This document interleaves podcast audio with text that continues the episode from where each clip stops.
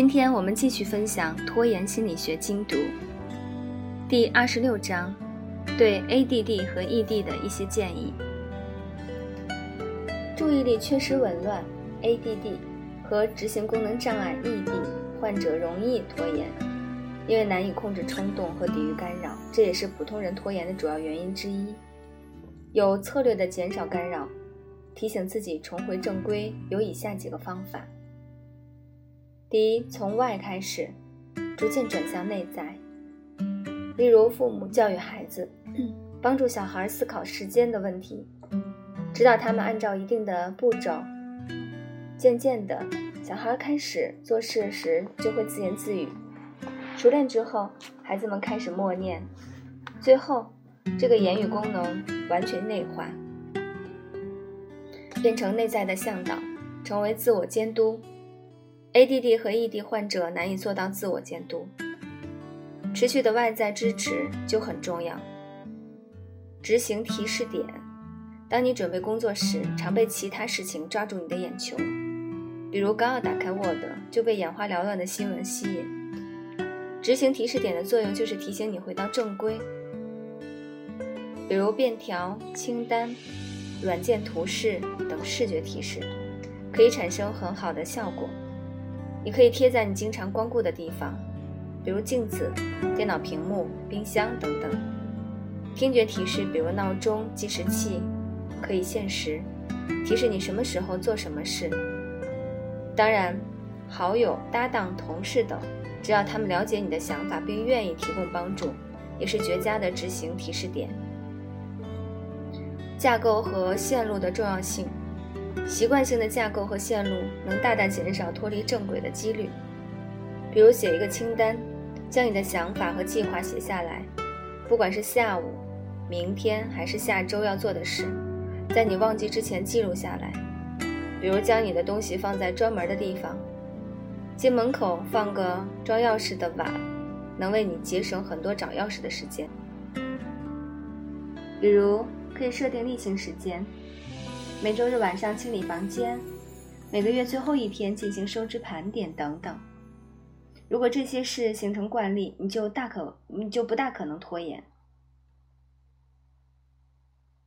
保持短小，利用一分钟时间，比如出门随手扔个东西，给朋友发个信息，保持联络等等。即使是非常短的时间，你也可以做很多事。服务生在你吃完饭后会立刻清理掉饭清理饭桌。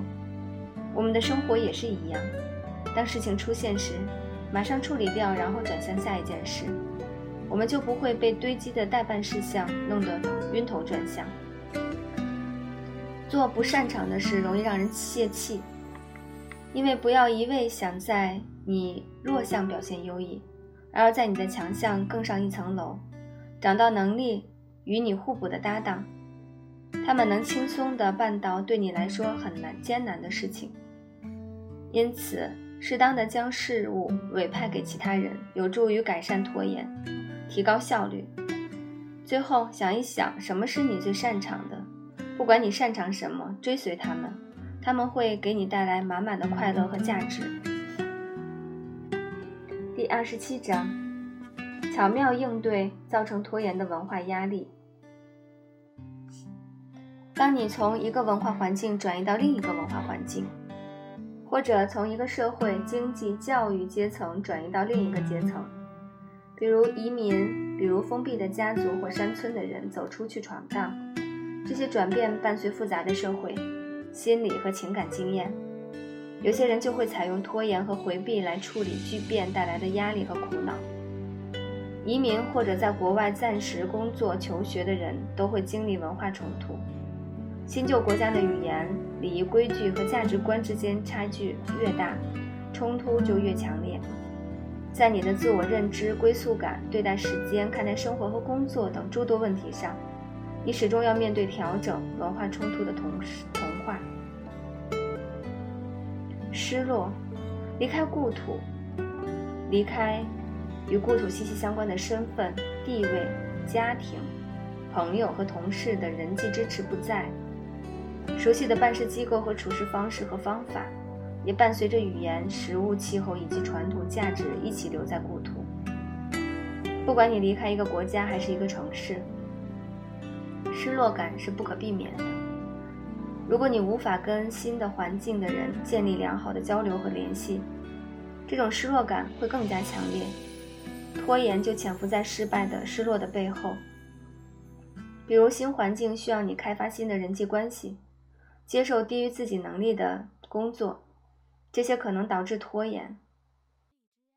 文化冲突，大部分人在适应新文化环境的过程中都会经历挣扎，一直处于警觉和疲惫状态，容易导致一些跨文化忧伤的症状，比如无助感、思乡病、为小事发火、担忧、被欺骗、受到伤害。望着空白发呆，卡在两种文化之间。当你一脚踏进新环境，而另一只脚还停留在旧世界中，你可能会卡在中间，而没有一个世界可以完全然接受你。归属感的缺乏容易让你与社会脱节，产生拖延问题。比我预期的要难，适应新环境往往比人们预期的要难。不管是沟通的不畅通。歧视还是经济上的困顿，我们想象的新生活与现在的差距很可能将我们送入拖延症。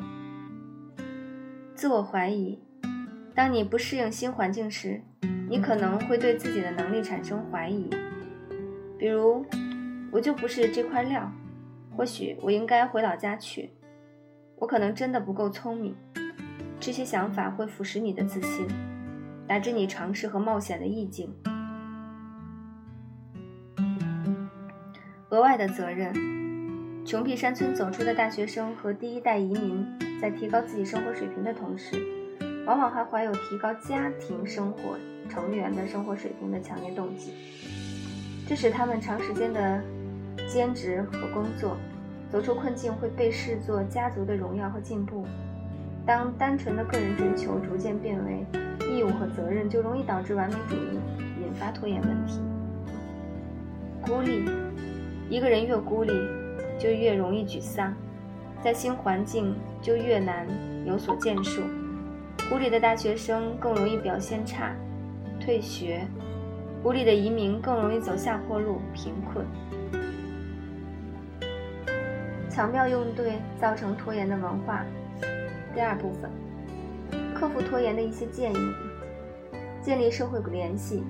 归属感是人类的基本需要。参加一些社交和兴趣团体，和更多人建立关系，这有助于你更好地适应环境。关注时间，不同文化对待时间的态度差异很大。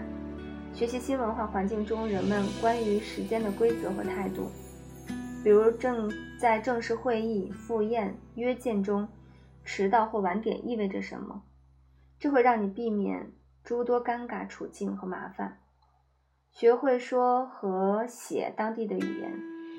你拖延学习新语言和当说当地话，也许是怕羞愧和丢脸，但这是一项可以改变你生活、为你创造许多机会的努力。另外，神经科学家认为，保持大脑活跃的最佳方法就是学一门新语言。坚持超越障碍。面临难题的时候，你会迷惑或恐慌，不要放弃，参加一些学习团体，交一些兴致相投的朋友。如果你发现自己有拖延问题，将它视为一个信号，一个你需要做一些调整的信号。跟家庭保持联系，家庭是社会和情感联系的重要纽带。帮助家庭成员了解你所处的新文化环境，有助于他们理解你的处境。提供相应的支持，缓解文化冲突的紧张。约谈心理医生，如果拖延一直严重干扰你的生活，考虑约谈一下心理医生。你可能觉得这是一件羞耻的事情，但与其默默遭受痛苦，生活和发展都会受到限制，不如正视这个羞耻。况且约谈后，你可能会惊喜地发现重回正规的诀窍。第二十九章：聪明摆脱被动拖延的怪圈。相互挫败的怪圈，跟拖延者生活或工作是令人气馁的。他们经常性迟到，碌碌无为，无法负责到底。尤其当你是做事有条不紊、讲究效率的人，你们很容易陷入一个相互挫败的怪圈。刚开始气氛融洽，但你想要他做什么，他就是不，两人关系就会迅速恶化。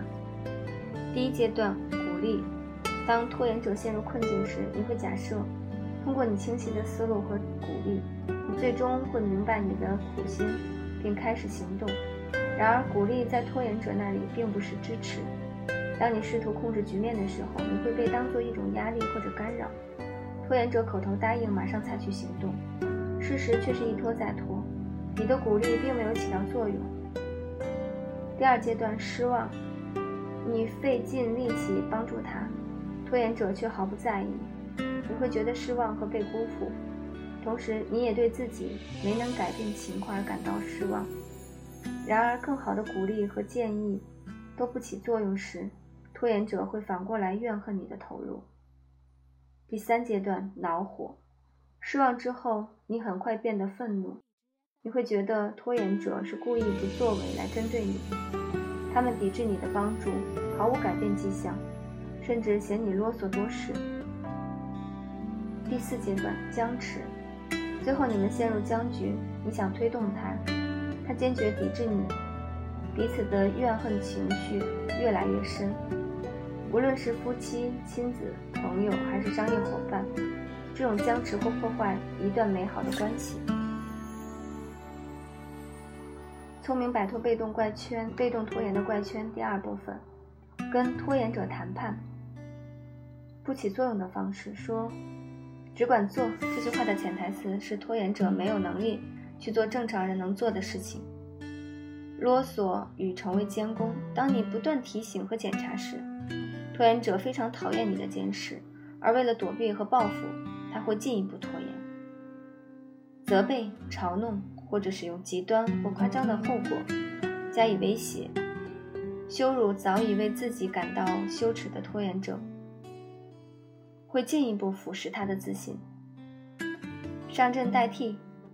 这只会让问题变得更复杂，因为强化了拖延者最后时刻有了拯救的指望，进一步削弱他们独立完成的信心。说：“我早就告诉你是这样。”这句话就像在伤口上撒盐，只会进一步疏远你们之间的关系。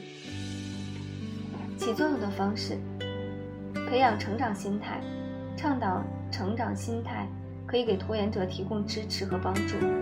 比如，相比最终结果，你可以称赞他们认真投入的精神和付出的努力，关注过程，关注一点一滴的进步，而不是一味以结果判断。这都会给他们传递一种积极的生活态度。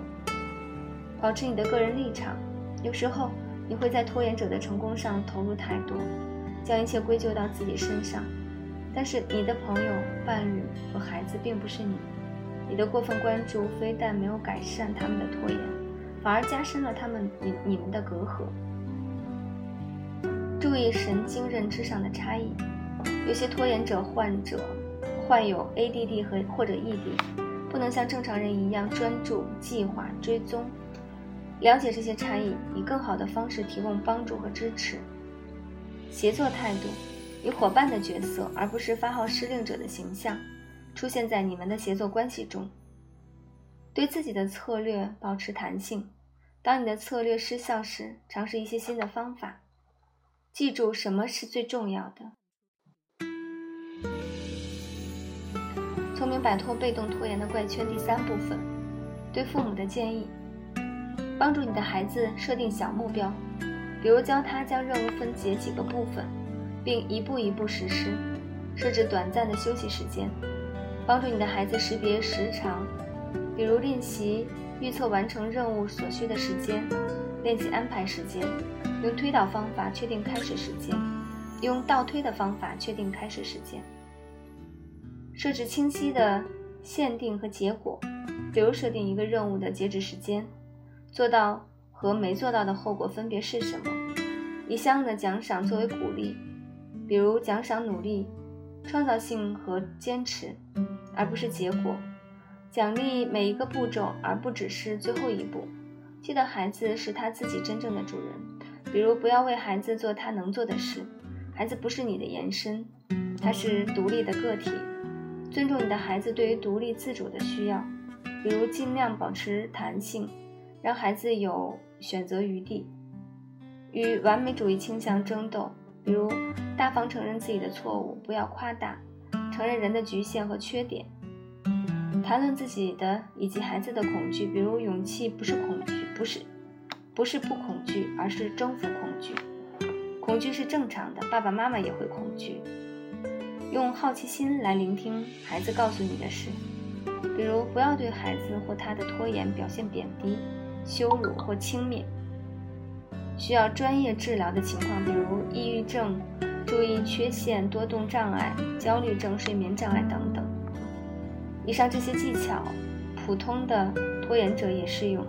当你跟拖延者打交道时，以顾问身份而不是领导身份出现，给予足够的支持，但不要代替他们做决定，也不要判断他们的品行。以下是一些重要的应对策略：规定明确而具体的限制、最后期限以及没有完成的后果，帮助拖延者脚踏实地。